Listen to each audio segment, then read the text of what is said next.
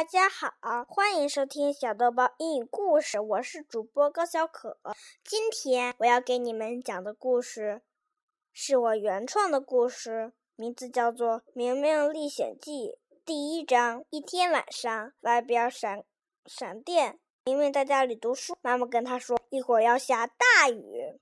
忽然一阵龙卷风刮来，把明明从窗户里刮出去了。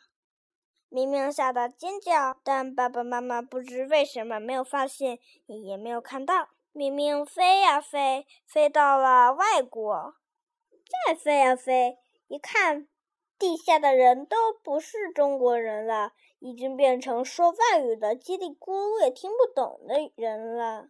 再飞着飞着，越来越冷，越来越冷，最后。陆地上一点人也没有了。忽然，他看到了一个北极熊，他顿时冷得发抖，连口水也快结成冰了。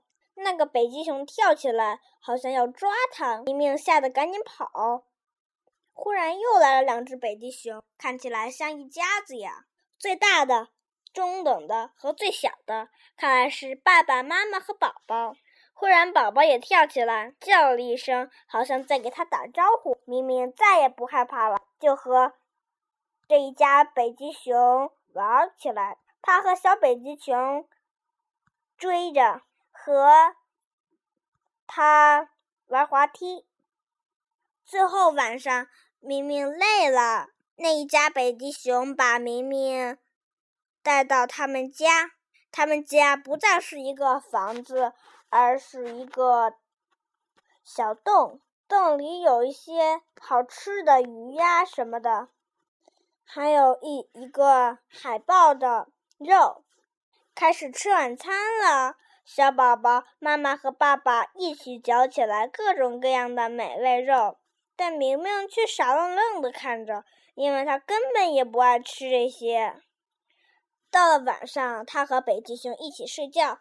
第二天早上，他发现北极熊都不见了，他赶紧跳起来往外跑，也找不到他们。但他却看到一只小北极熊和昨天那个小北极熊陪他玩的长得一模一样。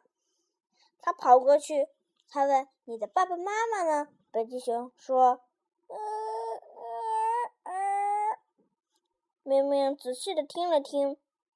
用心去感觉他在说什么，最后他终于想到了：我的爸爸妈妈去捕食了，去哪儿捕食？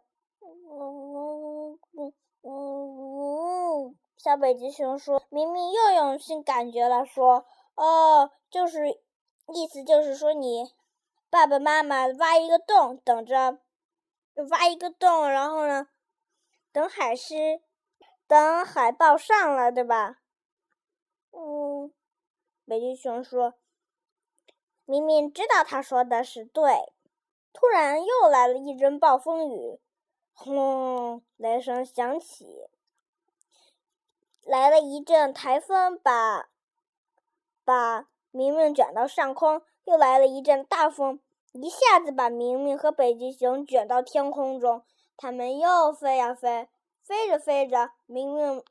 觉得好多了，一点儿也不冷了。其实他和北极熊们在一起的时候，简直都忘了冷了。他们飞着飞着，飞到了中国上空，但明明却没有，也不知道，也他也没降下来。他继续飞，飞着飞着，不知为何飞到了太平洋上。明明看脚下全都是蓝的，非常恐慌。他怕自己飞着飞着掉下去了，他想和他说：“北极熊，你害怕吗？”他一转头，结果没人。他找北极熊，北极熊哪儿也找不到。他找啊找，叫啊叫，却没有北极熊的声音。北极熊到哪里了呢？明明找着找着，睡着了。等他醒来时，他已经到大西洋上了，但他以为还是太平洋。